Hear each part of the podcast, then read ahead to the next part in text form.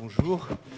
Euh, donc euh, Stéphane Duménildo et moi-même donc avons le plaisir de revenir avec vous cet après-midi sur cette exposition euh, Enfer et fantômes d'Asie donc qui s'est tenue au musée du Quai Branly de mars à, juillet de l'année dernière.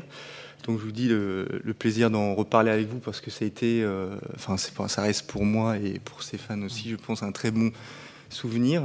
Et ça a été aussi un projet qui a été très long, donc euh, pour lequel on a eu la chance de, pouvoir euh, travailler euh, très en amont. C'était un projet donc, qui s'est étalé sur à peu près cinq, années. Donc je vous dis, c'est, enfin, j'ai bien conscience que c'est quelque part une chance de pouvoir concevoir une exposition avec des délais aussi confortables. C'est pas toujours le cas malheureusement.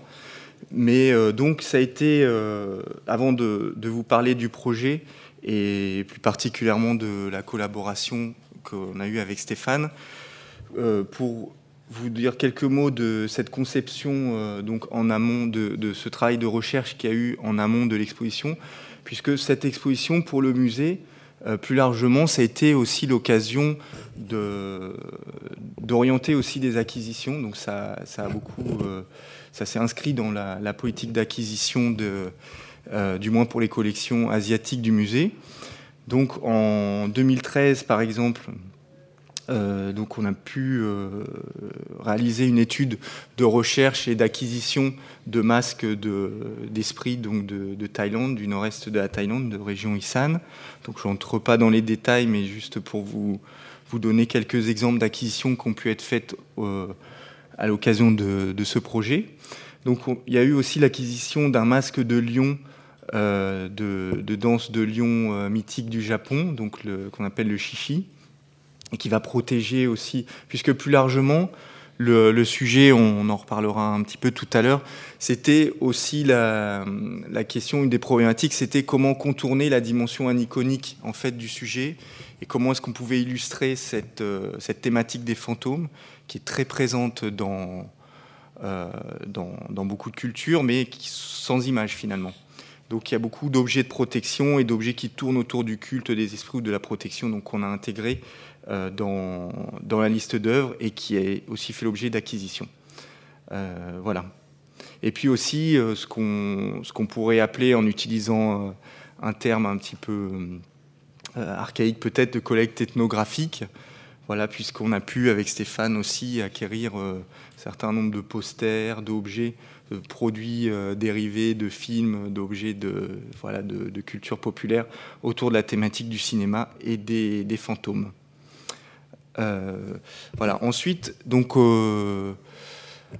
l'idée du, projet, donc après ces acquisitions et ce, donc, dans la partie conception, donc j'ai eu la, chance de pouvoir euh, travailler avec Stéphane, donc qui a rejoint le, projet donc euh, assez rapidement et donc qui a donné une, dimension plus importante euh, au cinéma. Donc je vais laisser parler un petit peu du projet dans, sa partie cinéma.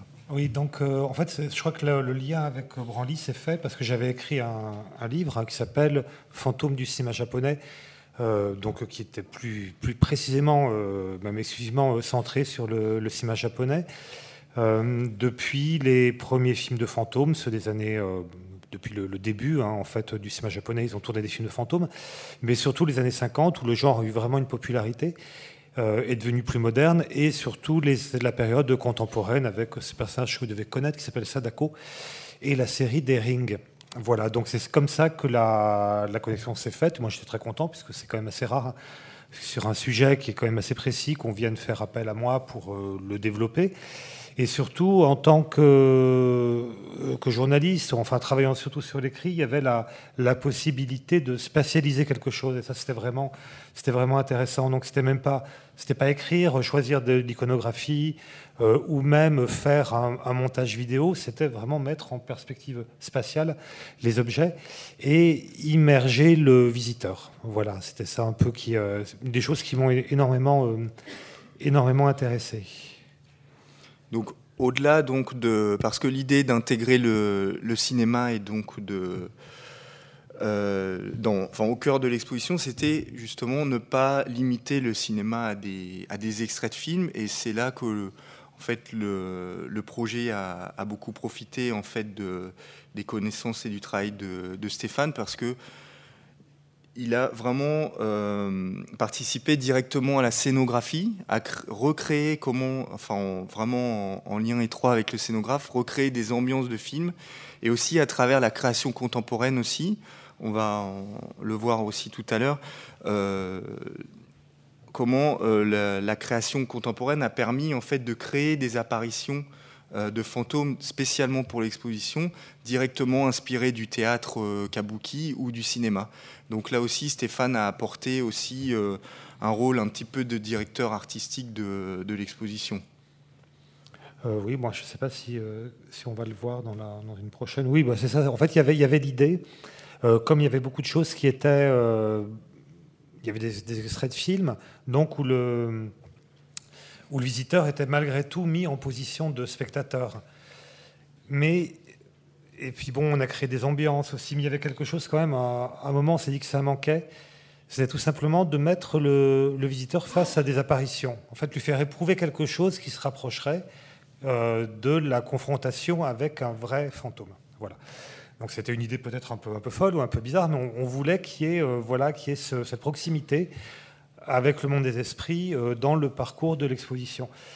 Euh, et c'est pour ça qu'on a fait appel à une danseuse, une danseuse et musicienne de Buto qui s'appelle Yoko Higashi, à qui on a demandé de tenir des rôles.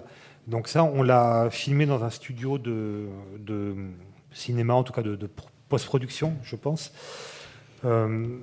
et donc, on a fait euh, plusieurs apparitions de spectres euh, classiques, comme euh, bon, la femme chat, voilà, une femme qui se transforme en chat, on l'a fait en ombre chinoise. Et puis, ce fantôme qui s'appelle Oiwa, Oiwa-san, qui est un peu la mère de tous les fantômes japonais. Voilà, c'est le fantôme féminin le plus, le plus célèbre. Et ça, on a fait un système d'hologramme. Enfin, c'est pas vraiment un hologramme, ce qu'on appelle le fantôme de Pepper. le fantôme de Pepper, qui est une projection sur du lin mais qui donne voilà, l'impression d'une, d'une profondeur. On peut mettre plusieurs, euh, plusieurs euh, on peut mettre des décors, on peut mettre des choses en perspective, ce qui donne vraiment l'impression qu'il y a une apparition qui, voilà, qui flotte devant nos yeux. Et le fait que ça soit justement une projection sur du, lin et que ça ne soit pas non plus quelque chose de parfait, il ne s'agissait pas vraiment de faire apparaître... Euh, voilà, Elvis Presley hein, parmi nous, quelque chose comme ça, mais ça permettait de conserver la dimension fantomatique aussi euh, voilà, de, cet objet, de cet objet inédit qu'on a voulu créer. C'était euh, le studio qui avait euh, créé déjà l'hologramme de Mélenchon, donc qui a fait l'hologramme d'Oiwa. Et donc pour la partie création contemporaine, c'était vraiment un des enfin une des idées euh, centrales du projet, parce que donc euh, Stéphane a dit pour la partie euh, sur le Japon, la création contemporaine, c'était plutôt, on va dire, de la performance d'acteurs, ensuite qu'on a utilisé sous forme de différents dispositifs multimédia, voilà l'hologramme, différentes formes de projection. pour les autres parties de, l'exposition, euh, on a eu aussi euh, de la création contemporaine euh, d'artistes, notamment des artistes thaïlandais. Donc il y a deux artistes thaï de, Bangkok, donc, dont vous voyez ici des, exemples de création, qui ont créé des œuvres spécialement pour l'exposition. Après, une des autres idées enfin, qui, a, permis aussi de, mettre en avant la création contemporaine, c'était de, travailler aussi directement avec un studio de, cinéma, donc qui était le, studio QFX Workshop de Bangkok, qui est un studio euh, spécialisé dans les effets spéciaux et en particulier effets spéciaux de, films d'horreur, et qui a réalisé pour le musée donc tout un ensemble de personnages et de décors qui euh, enfin, sont directement inspirés du cinéma euh, d'horreur thaï contemporain. Après, euh, une des choses aussi qu'on a essayé de, faire avec Stéphane, on l'a dit tout à l'heure un petit peu au sujet de l'hologramme, c'était le dialogue aussi entre les œuvres et euh, le cinéma ou euh, les créations inspirées du cinéma comme les personnages interprétés par Yoko Higashi. C'était de faire vraiment, enfin, dialoguer les œuvres avec les, les films Donc là, par exemple, l'hologramme, c'était directement inspiré de la, célèbre estampe d'Okuzai de, donc du, fantôme d'Oiwa qui sort de la lanterne incandescente. On avait repris aussi cette idée avec, euh, excusez-moi, le PowerPoint est complètement dans le désordre, avec, euh, par exemple, ce, ce qu'on pourrait comparer en fait à un diorama, euh, cette scène du film Onibaba, donc on voit l'apparition de ce, personnage célèbre de, de fantôme, donc qu'on appelle Anya et qui est le spectre d'une femme morte de jalousie. Euh, qui apparaît donc dans le film. Et dans le même temps, on a essayé de reproduire à partir des d'œuvres de l'exposition exactement la scène du film avec euh, euh, enfin un vrai costume et un masque de, de théâtre no qui sort en fait d'un marais, exactement comme dans la, la, scène du film. Cette idée, en fait, ce rapport à la fiction, ça a permis, ça a été Enfin, c'est ce qui nous a semblé être le point de vue quelque part le plus pertinent, parce que ce qu'on voulait surtout pas faire, c'était euh, l'exposition d'anthropologie sur les fantômes qui dirait euh, pourquoi, voilà, expliquer les fantômes, quelque part, c'est le, contresens euh, le pire qu'on puisse faire peut-être sur ce sujet, mais c'est vraiment de prendre la, la, fiction au sérieux et de ne pas essayer de de déconstruire euh, les fantômes en tant que croyance, mais c'est plutôt montrer quelles sont leurs formes d'expression contemporaine et quelles sont les histoires qu'ils inspirent aujourd'hui. Et euh, donc ce point de vue de, la fiction, qu'on a essayé d'illustrer à partir de, de, procédés comme le diorama, c'était quelque part le point de vue le plus légitime euh, pour nous parce qu'il n'était pas extérieur. En fait, il, il prenait les, en quelque sorte les, les croyances et l'imaginaire des fantômes au sérieux.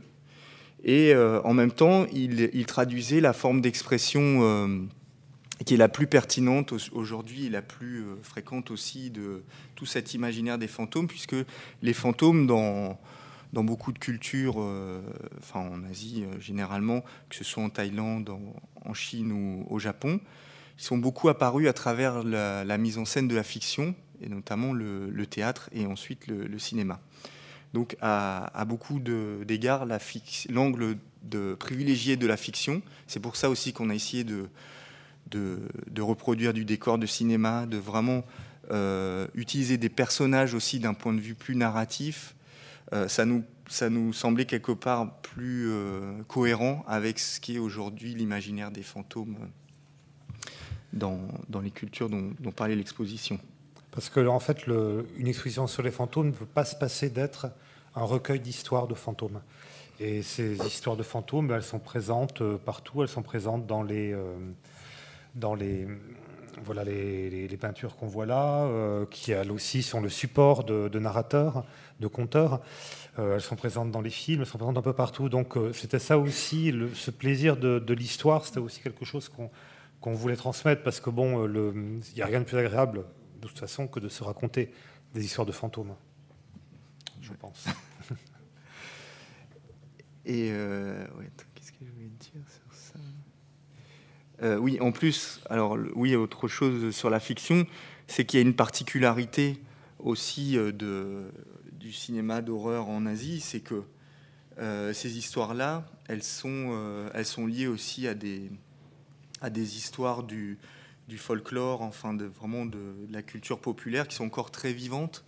Euh, si on prend deux exemples, donc des fantômes, parmi les fantômes les plus célèbres, les fantômes vedettes, euh, enfin le fantôme star en Thaïlande, c'est euh, Nang Nak. En fait, c'est un fantôme qui est qui existe finalement parce qu'il a son propre temple dans un quartier de, de Bangkok où donc les, les, gens du quartier lui vouent un culte particulier. Euh, et ce personnage inspire des films très régulièrement.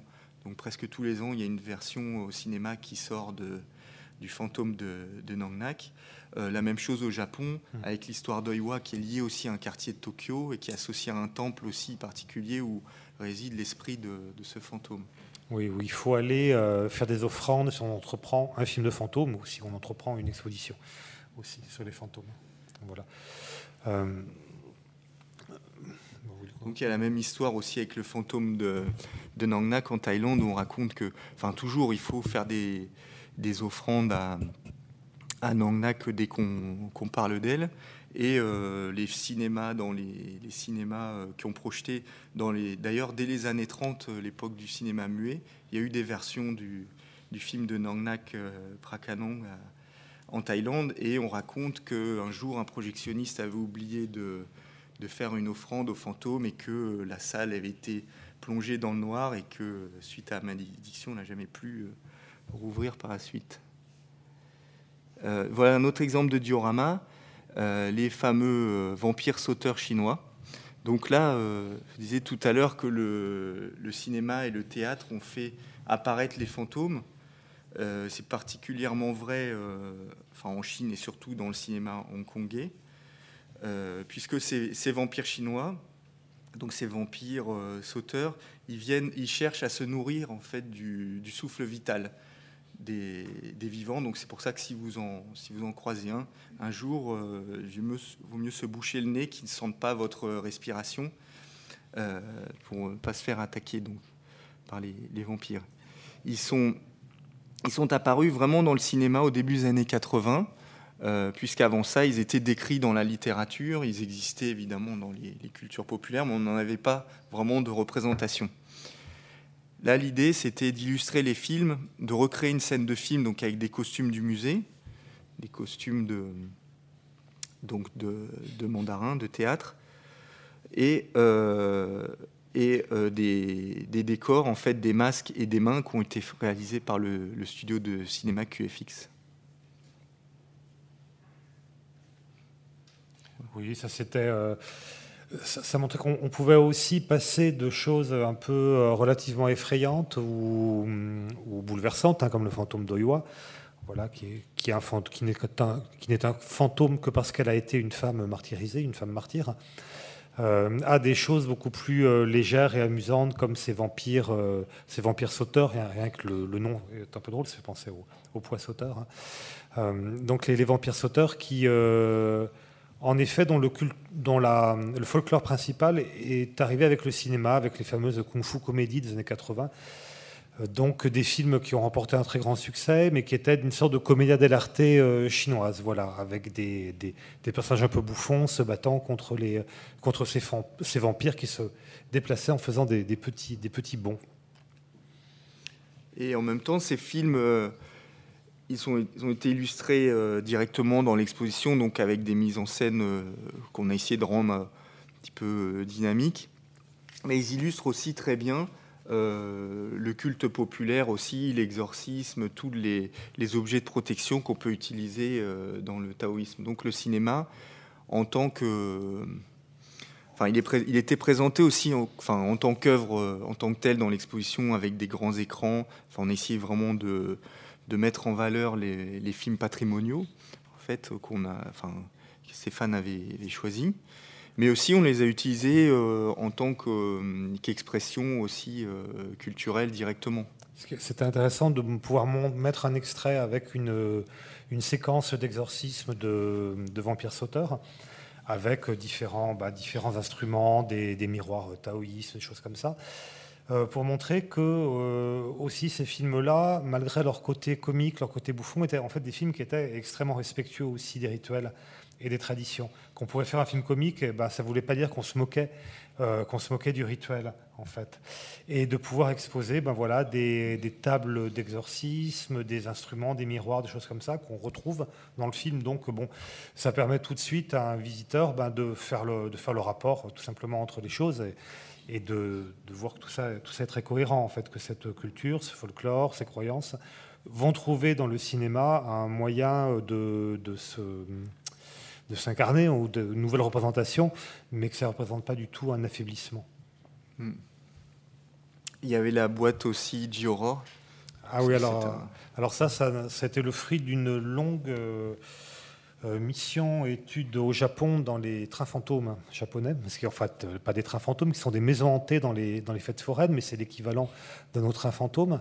C'est-à-dire, ce sont des petits labyrinthes de pièces qu'on parcourt dans une semi-obscurité avec des, des, fantômes qui apparaissent. Alors, ça peut être des, euh, des fantômes, des mannequins. Euh, mais ça peut être aussi des étudiants qui, qui essaient de gagner un peu d'argent pendant l'été en se faisant maquiller en fantôme ou en zombie et en faisant peur aux, visiteurs. Voilà. mais c'était très intéressant parce qu'on a, pu voir des dispositifs scéniques malgré tout et comment bah, certaines ambiances absolument sinistres, avec par exemple des sortes de caves d'immeubles avec des néons qui grésillent, des choses comme ça, des, intérieurs poussiéreux ou un peu enfumés, pouvaient être reproduits et euh, créer vraiment une sensation pour le visiteur. Alors ça, ça a justement donné lieu à une partie de l'expo qui était consacrée à la J-horror, c'est-à-dire l'horreur japonaise contemporaine, donc Ring, les films de Koshi Kurosawa, ces films-là. Euh, avec un effet de rupture avec les films euh, classiques qui, eux, se passent dans des, à l'époque Edo, avec des, euh, des, personnages en kimono, des personnages de samouraï, des, de joueuses de biwa, enfin bon, tout un, tout un imaginaire ancien. Tandis que la Jiro, l'horreur contemporaine, se passe bah, dans, des petites, dans des petits appartements, des ascenseurs, pardon, des ascenseurs, des parkings ou ce, genre de choses. Donc voilà, ce qui fait peur euh, aux Japonais à l'heure actuelle, c'est évidemment pas le marécage, c'est pas euh, le vieux temple en ruine, etc. Mais c'est quand un fantôme apparaît dans un appartement de six, tatamis, enfin un petit appartement. C'est ça qui fait vraiment peur. Donc on a essayé de retranscrire ces, ces ambiances euh, contemporaines et sinistres voilà, avec un petit couloir où euh, apparaissait par exemple l'œil de Sadako de la série Ring, donc cet œil qui est censé euh, pétrifier, pétrifier ses victimes et les faire mourir de terreur.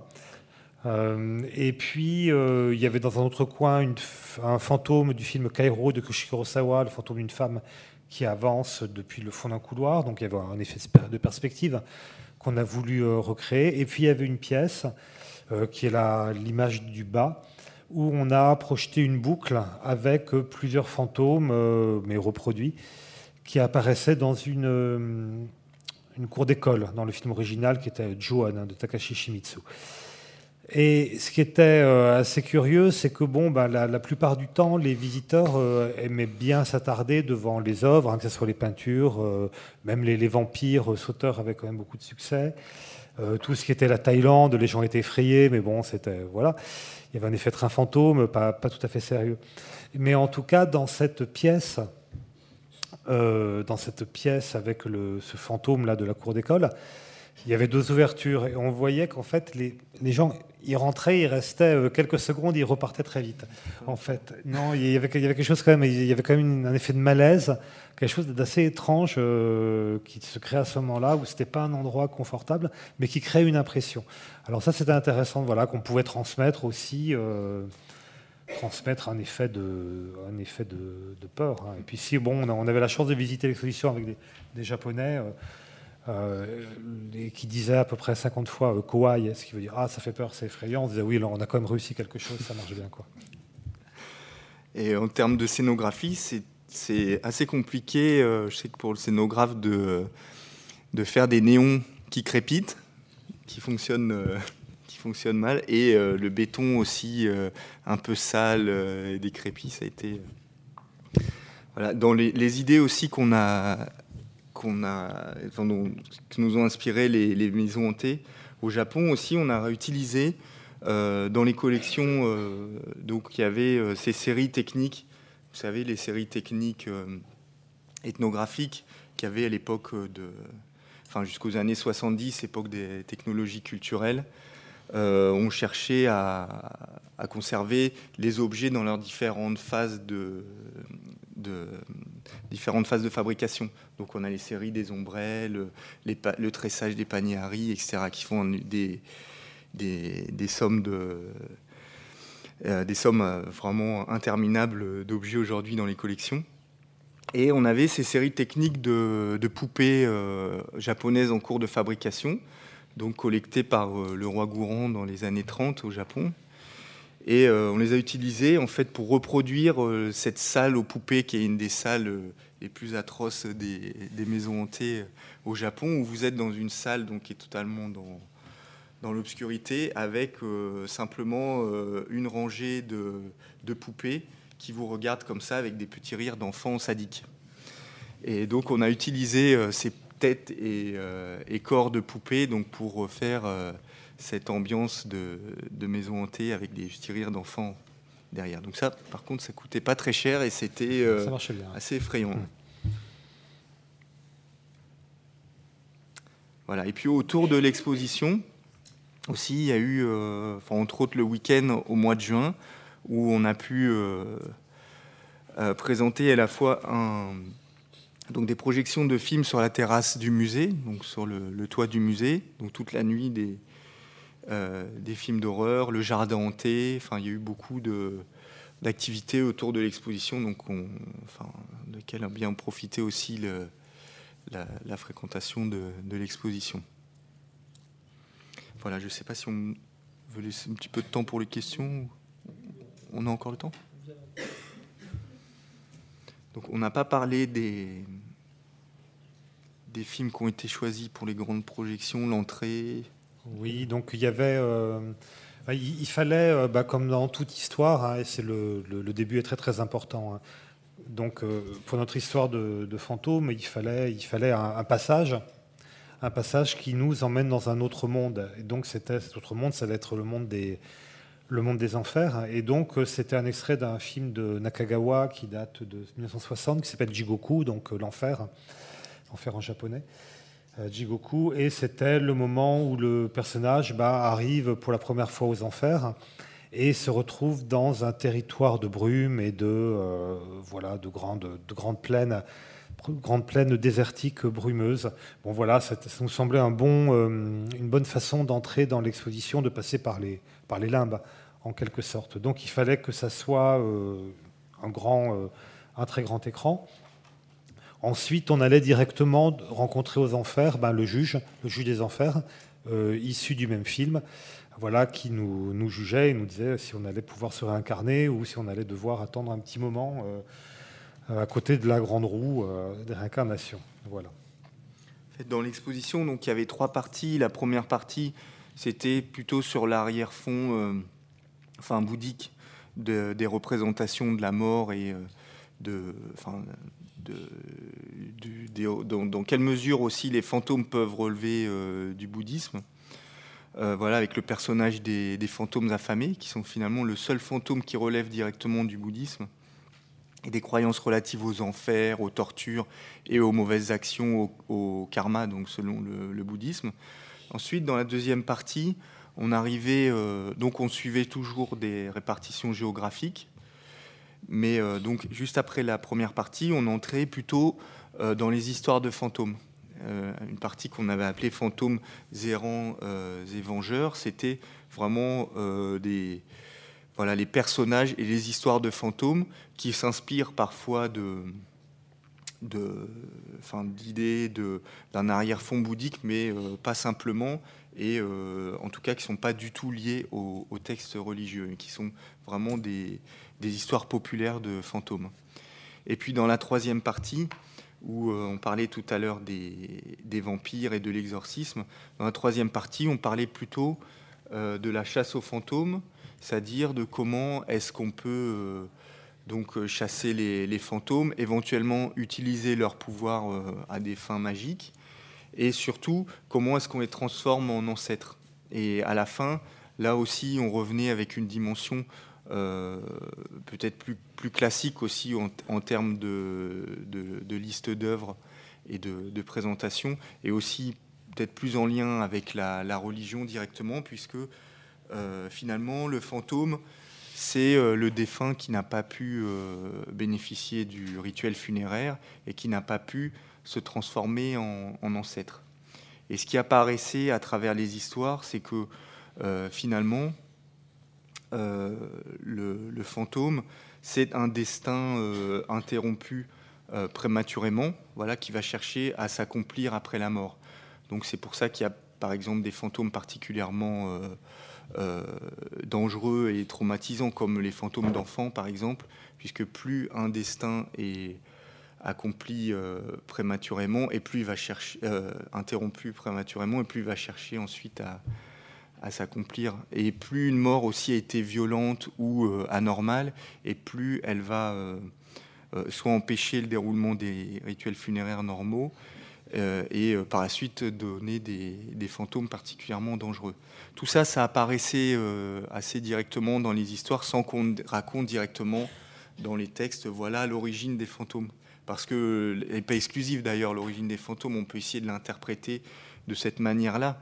Parce que si on l'interprète d'une manière plus, euh, enfin on pourrait dire sociologique, le fantôme, il raconte en fait une, peur du désordre social finalement. Il raconte un rapport particulier euh, au lignage, à la famille, donc au culte des ancêtres, donc qui est, euh, étroitement lié à l'idée de reproduction sociale.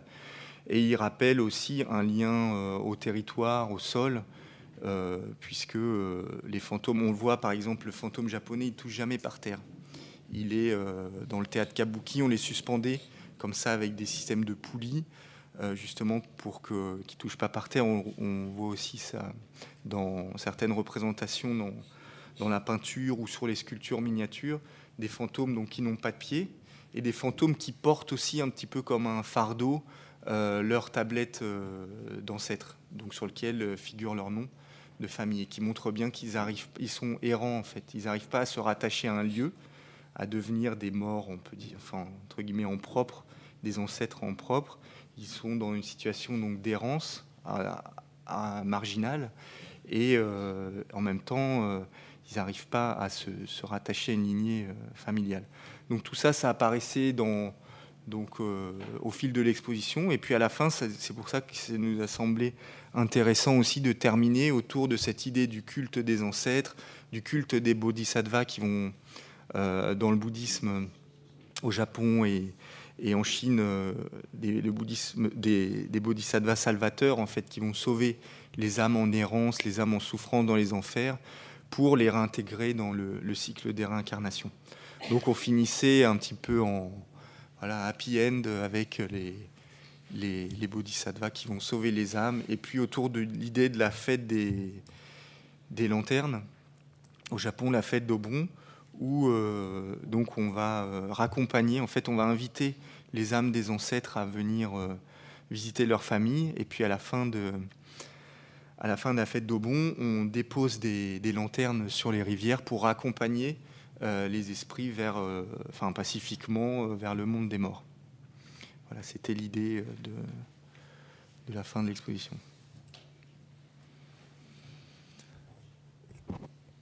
Merci.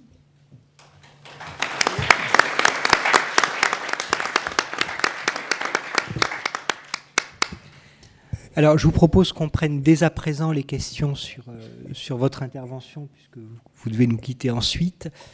On va faire circuler le, micro.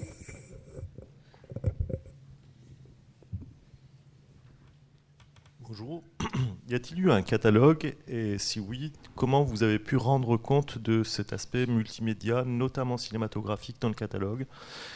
Et, euh, si, sinon, euh, quelle est la forme euh, adéquate pour ce type d'exposition, selon vous, pour rendre compte à la fois de l'aspect scientifique, mais aussi d'une ambiance, d'une expérience. Donc, euh, oui, euh, il y a eu un catalogue. Euh, les films, ça a été. bon, là, je, vous parle, on est entre collègues. il y a un gros travail de négociation copyright des films. c'est pour ça aussi que ce projet a pris très longtemps parce que c'est c'est plus ou moins compliqué et coûteux. Par exemple, le film Ring, ça nous a coûté euh, quasiment. Euh, ça, c'est encore la seconde. Hein. Oui, voilà. Enfin, la boucle, c'était quelques secondes parce que c'était horriblement cher. Pour le catalogue, on a eu aussi beaucoup de. Enfin, l'iconographe du catalogue a, enfin, énormément recherché des, des ayants droit de films, de de producteurs qui ont disparu, qui ont été rachetés, qui sont en cours de rachat, qui sont entre deux et que on ne trouve pas les ayants droit. Enfin, ça a été. Euh, il y a beaucoup d'images auxquelles on a dû renoncer euh, pour le catalogue parce qu'on n'avait pas les, les ayants droit ou d'autres qu'on a classés en, droit réservé comme ça parce qu'il était impossible de les trouver. Une image, une photo d'un jouet, euh, par exemple, ben, a un ayant droit aussi. C'est ça qui. Ouais. Il s'agit pas, on peut pas juste prendre une photo et puis euh, non non, comme ça représente un personnage de manga, comme ça a été créé par une maison euh, de, d'édition de jouets, eh ben, il faut quand même leur en rendre compte. Donc tout, de, tout devenait assez compliqué. Ensuite, les captures d'écran, parce que pour les films, il y a les images promotionnelles qui sont des images souvent de bonne qualité. Après, mm. nous, on voulait, euh, enfin, ces fans avaient choisi des, certaines images euh, qu'on ne pouvait pas utiliser parce que c'était pas et aussi parce que les, captures d'écran voilà c'était pas de bonne euh, qualité donc fallait les, mettre donc il y a eu beaucoup de, problématiques techniques pour le catalogue pour illustrer la partie cinéma mais on espère qu'on a réussi quand même. Et puis sinon, pour les, gens qu'on a choisis pour écrire, ben c'était, euh, il, y a eu, il y a eu des gens au, Japon aussi qu'on a rencontrés justement au cours de, de mission, ça c'était intéressant. Et, euh, et puis voilà.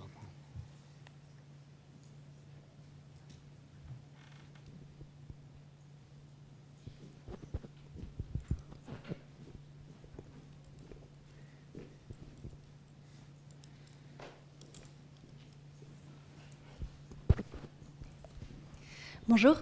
Euh, moi, je voulais vous poser une question sur euh, quelque chose qui était lié à l'exposition, mais qui n'était pas l'exposition elle-même dans le week-end euh, fantôme. Et enfin, il s'appelait de la même façon, je crois, le week-end, je ne me souviens plus. Il y avait une, une expérience de réalité étendue. Et c'est vrai que quand on parle d'immersion, on pense assez vite aussi à ce type de technologie. Donc, est-ce que pour, comment vous voyez l'articulation entre les deux? Est-ce que déjà, comme c'était assez innovant, est-ce que vous avez trouvé ça réussi comme expérience? Et voilà. Euh, moi, je n'ai pas participé, hein, donc je ne pourrais, je pourrais pas vous répondre euh, de l'effet que ça faisait, mais j'ai vu des gens qui se promenaient dans, euh, dans le restaurant au-dessus avec leurs lunettes comme ça et qui avaient l'air de voir des choses. Donc c'était assez, assez, intéressant de les voir se promener parce qu'ils ressemblaient eux-mêmes un, peu à des fantômes. mais ben oui, c'est sûr que le principe de l'immersion peut aller dans ce sens-là. Et même, il va y avoir de plus en plus, de, je pense, dans les musées, de, de, de, rapports avec la, avec la réalité virtuelle et les, casques et tout ça. Après, euh, moi, j'ai toujours l'effet qu'on est un peu isolé dans son, euh, dans son casque, en fait. Et que justement, l'expérience collective est bien aussi lorsqu'on est, euh, lorsqu'on est tous confrontés à la même chose un peu au même moment. Moi, ça me plaît bien aussi voilà, que le, passage du cinéma aussi dans le, du film à l'intérieur du musée permet ça. Et euh, le rapport aussi direct au, à un hologramme, une projection sans lunettes, sans. Euh, voilà, et euh, aussi quelque chose de très troublant, puisque dès qu'on met les lunettes, on est finalement dans une fiction. On, s'attend à ce que quelque chose se passe, alors que si ça apparaît alors qu'on est à l'état naturel, là, ça peut créer plus, plus d'inquiétude. Mais voilà, ce sont, c'est de toute façon, je pense, quelque chose à creuser, la, la VR. Après, du point de vue plus général et plus aussi plus du point de vue de la production, euh, donc euh, moi j'ai travaillé, j'étais associé à, enfin c'est vraiment j'ai eu la chance de, pouvoir le faire à quasiment tout euh, tout ce qu'il y a eu autour de l'exposition. Donc la production du jeu en réalité augmentée, le jardin hanté avec le mapping 3D, des ateliers, les conférences. Donc, euh, on a essayé d'associer euh, la, production des expositions et le musée. Enfin, on a associé à tout. Après, le résultat, donc on suit pas toujours les choses euh, du début à la fin. enfin, moi, j'ai trouvé vraiment que c'était une bonne idée, le, jeu en réalité augmentée. Le résultat, j'ai trouvé pas mal. Après, au niveau de... Donc, il y a eu une certaine cohérence avec le contenu de l'expo.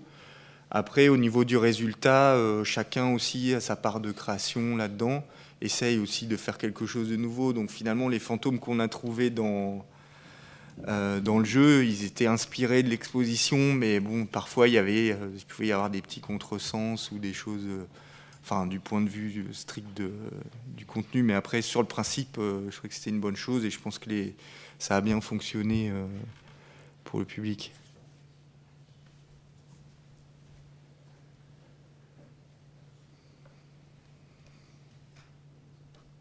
Merci. Ça marche? Donc trois petites questions en une. Euh, il y avait une salle d'arcade à la fin de l'expo. Euh, quel sens avec le reste de l'expo? Quelle réception par le public des habitués du Quai Branly de cette exposition qui était pour une fois, enfin pour le coup très immersive, peut-être différente des autres? Et troisième, c'est euh, vu le coût de production, le temps de production, pourquoi ne pas l'avoir pensée itinérante et l'avoir pensée à la proposer à d'autres espaces culturels? Alors, Donc les jeux vidéo, oui, c'était... bah, on voulait, pourquoi on ne pourrait pas s'amuser aussi un petit peu dans, dans une expo? On, la voulait vraiment divertissante, je pense qu'il n'y a pas de enfin, contradiction avec le contenu. Et puis, on voulait que ce soit interactif, on voulait attirer aussi un public adolescent. Et puis, on voulait aussi, et j'espère que c'était euh, perceptible dans, dans le discours de l'exposition, on voulait vraiment aussi prendre au sérieux la culture populaire et pas mettre des jeux vidéo simplement parce que c'est amusant, euh, les mettre aussi en tant que en tant qu'œuvre dans, dans l'exposition, aussi du point de vue du, contenu. Donc les jeux, on les a choisis vraiment avec des, des spécialistes du jeu vidéo. On les a choisis pour l'iconographie aussi.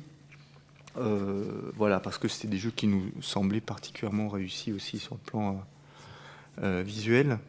Et puis euh, aussi, où le côté interactif, ça nous semblait intéressant. voilà, l'autre partie de l'expo. Alors, il y a l'itinérance et il y a une autre question. Bah, L'accueil public, ça a bien marché. Après, il y a toujours des critiques parce qu'on demande au, public qui sont, sont jamais, contents. Ça, c'est normal. On a eu quand même des, euh, bons retours. Euh, il y a eu une bonne fréquentation. Et euh, enfin, je vous dis qu'il y a eu des, des, des, critiques. Les gens, enfin, voilà, les gens ils vont toujours vous dire oui, il n'y a pas la Corée, il n'y a pas le Vietnam, parce que, voilà, pour des raisons de d'espace, de, contraintes diverses, ou simplement parce qu'il n'y a pas de représentation de fantômes en, Corée ou au Vietnam. Voilà, donc, Pas assez distincte du Japon, par exemple. Donc, euh. ouais. Donc euh, voilà, il y a des choix qui peuvent sembler arbitraires qui ont été faits, comme euh, je pense dans d'autres expositions. Et l'itinérance, c'est une, une, bonne question. surtout que le, musée du Quai Branly euh, exporte beaucoup d'expositions, donc il y a une, politique d'itinérance d'exposition assez active. Ce projet-là, euh, je pense que si c'est à refaire, on essaierait de le, le coproduire directement parce que c'est plus facile après de, faire des itinérances. Euh, aujourd'hui, donc il y a une itinérance qui est prévue au musée des arts asiatiques de Nice l'année prochaine, donc dans une version réduite. Et euh, la difficulté qu'on a à, faire itinérer l'expo, c'est euh, la gestion des, copyrights des films. Donc ça, euh, sachant qu'on l'a négocié que pour trois mois et pour la durée de l'exposition, enfin pour l'exposition au musée. Donc le musée qui la reprendrait, il faudrait qu'il renégocie tous les droits. Des, des, droits qui passent très facilement d'une société de distribution japonaise à une autre. Alors d'une qui est plutôt sympa à une autre qui est absolument inaccessible par moment. Donc, euh, donc là, là c'est vrai, vrai que ça devient compliqué.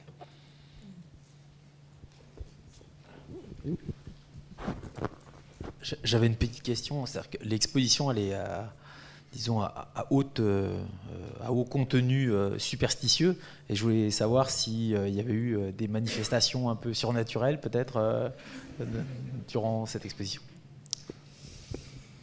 Euh, alors il y a le Guillermo del Toro, le, le, réalisateur donc de La Forme de l'eau, qui, a eu un Oscar, qui est apparu pendant l'exposition. Non, en fait, non, il, était là, là, par hasard à Paris. Il, est, nous, a tweeté, donc on était très très contents et très fiers quand même. C'est un grand connaisseur du cinéma fantastique. Euh, après, euh, je, crois que non, mais on en est ressorti extrêmement hanté de toute façon hein, par des les, fantômes qu'on a évoqués, je pense qu'ils ne nous ont pas quittés depuis, vraiment. Mais de toute façon, c'était ça aussi quelque chose. Euh, bon, on parlait des jeux vidéo, il y avait cet effet bon, de mettre les jeux vidéo à la fin, ça permettait aussi de se défouler un peu, de, se libérer un peu de tout ça quand même. Hein, euh, voilà, avec le Pac-Man, d'être plus actif à l'intérieur, de ne pas subir la, subir la, hantise. Et puis de toute façon, ben, il, faut, euh, il faut vivre avec après. Hein, voilà, hein, il faut accepter que qu'on on, ait été proche un moment de, ces, de l'au-delà, des personnages de l'au-delà, puisque de toute façon, les, les Asiatiques, en tout cas moi je, parle plutôt pour les, Japonais que je connais le mieux, et eh ben eux, ils, euh, ils, sont à proximité de ça, en fait. C'est pas du tout le même rapport que nous. Voilà, si vous dites euh, en France, voilà, j'ai vu un fantôme, on va dire oui, voilà, soit tu es très naïf, ou alors, tu, voilà, il y a un truc qui va pas très bien dans ta tête et tout. Ou tu as mal vu. enfin voilà, donc il y a toujours une contestation rationnelle qui va arriver. Tandis qu'au Japon, quand on dit j'ai vu un fantôme, bah, c'est oui, c'est normal, oui, c'est accepté. Voilà, c'est ah oui, ah, tu l'as vu où et comment, etc. donc c'est tout à fait, tout à fait différent. Donc peut-être que voilà, on peut, on peut avec l'exposition approcher un peu plus cet état d'esprit asiatique de, croyance, de proximité, et puis de ne pas, pas remettre en cause voilà, leur existence.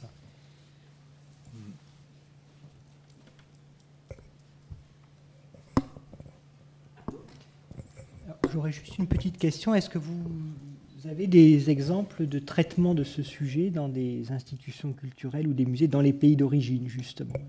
Euh, oui, oui, oui. Alors au Japon, en tout cas, euh, pendant donc cette fameuse fête euh, qui s'appelle Obon, Obondori, qui est donc l'équivalent d'Halloween ou de la Toussaint hein, pour les Japonais, sauf qu'elle a lieu en été.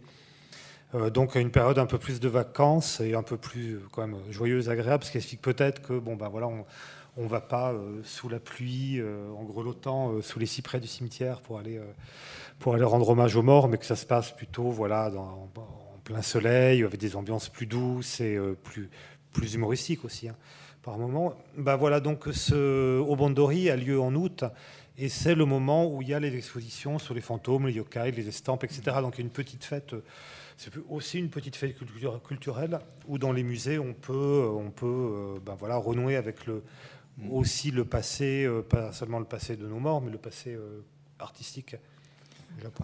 Exemple, c'est intéressant, oui, de cet exemple des expositions fantômes, euh, donc généralement au mois d'août au Japon, donc pendant la fête des morts. Et c'est aussi au le, le, moment où euh, souvent on va exposer ces peintures de, de fantômes. Que vous voyez ici, il y avait une salle de l'exposition, c'était la veillée aux 100 bougies, parce que on a utilisé ce, type de, de, peinture à l'époque Edo pendant des veillées aux bougies où on se racontait donc des histoires d'épouvante et à la fin de chaque histoire, on éteignait une bougie, manière à plonger la, salle dans l'obscurité, quand, quand on était complètement dans le noir, devait apparaître un fantôme. Euh, ces peintures, elles ont, elles ont perdu leur utilité, enfin, elles sont passées de mode, elles ont commencé à faire vraiment trop peur euh, enfin, au, début du XXe siècle, et puis progressivement, les gens les ont retrouvées dans leur grenier ils ne savaient plus trop quoi en faire, et les ont données dans des temples. ils les ont donné à des temples où, donc, traditionnellement, au mois d'août, on va les, exposer justement à l'occasion de cette fête des morts pour leur transmettre des mérites et puis soulager aussi ces esprits de, fantômes. Euh, voilà, ça c'est un autre type d'exposition de, fantômes qui est dans un contexte plus euh, enfin, religieux ou du moins dans les temples euh, aujourd'hui. Et le temple en particulier, c'est le temple Zen Shoan, Zen Shoan à Tokyo, donc dans le quartier de Yanaka, si vous voulez aller qui a la plus grande collection de. Et ce qui est intéressant avec ces peintures, c'est que donc dans les représentations de, fantômes, enfin dans les, arts graphiques euh, en général dans l'art japonais, il y a les estampes qui sont la plupart du temps des, portraits d'acteurs, donc qui sont des acteurs déguisés en fantômes, et les peintures, donc ces peintures euh, qui sont des rouleaux, euh, elles représentent, elles, véritablement des apparitions de fantômes. Ce ne sont pas des acteurs déguisés, ce sont vraiment des, vrais fantômes. Euh, un autre exemple d'exposition de, fantômes qui nous a inspirés, avant, donc avant la phase scénographie et vraiment au début du projet, j'avais rencontré des conservateurs du, du, du, alors TCDC, c'est le Thailand Contemporary Design Center, donc qui est un musée un petit peu comme euh, musée des arts décoratifs, voilà un petit peu de, de Bangkok et qui avait fait en 2007 une exposition sur les fantômes. Et euh, à l'époque, euh, je pensais euh, travailler avec des artistes, des sculpteurs de temples pour reproduire des portes aux enfers, des scènes de torture des enfers comme on peut les voir dans les, temples aujourd'hui en Thaïlande. Et donc les, conservateurs de, ce musée que j'avais rencontré m'avaient plutôt conseillé de, passer par le studio QFX, donc avec qui on a travaillé euh, par la suite et qui m'a dit que ce serait plus facile. Et puis c'est plus d'un point de vue, euh, à dire plus éthique, c'est plus simple parce que si on commence à produire des, euh, des œuvres qui ont plutôt une fonction religieuse, c'est plus compliqué après, qu'est-ce qu'on en fait, etc. Là, on restait plutôt dans le domaine de la fiction et puis on travaillait avec un studio en plus enfin directement en collaboration, donc c'était plus intéressant. Donc ils nous ont mis en contact avec eux, et puis on a pu récupérer aussi certains mannequins qui avaient été faits pour cette exposition, donc de 2007, qui étaient petit peu poussiéreux, abîmés, ça renforçait en fait leur, leur côté, c'est encore plus effrayant. Et donc voilà, on a aussi, oui, suivi. En fait, on a essayé de de faire quelque chose de nouveau, mais on a aussi, aussi de s'inspirer de modèles euh, d'exposition sur le sujet qu'on a pu voir au Japon ou en Thaïlande. Merci beaucoup. Écoutez, je crois qu'on est nombreux dans la salle à avoir été heureux de revivre des expériences et des moments de, cette exposition grâce à votre propos et également grâce à, votre diaporama. Merci à vous, puisque vous devez nous, quitter. je me tourne maintenant vers euh, Michael Kouzigou pour vous passer la parole. Donc on va changer complètement d'ambiance, évidemment de contexte. Est-ce qu'on peut faire une petite présentation euh, Bien sûr. Vous voulez vous installer là? Oui, ce sera plus pratique.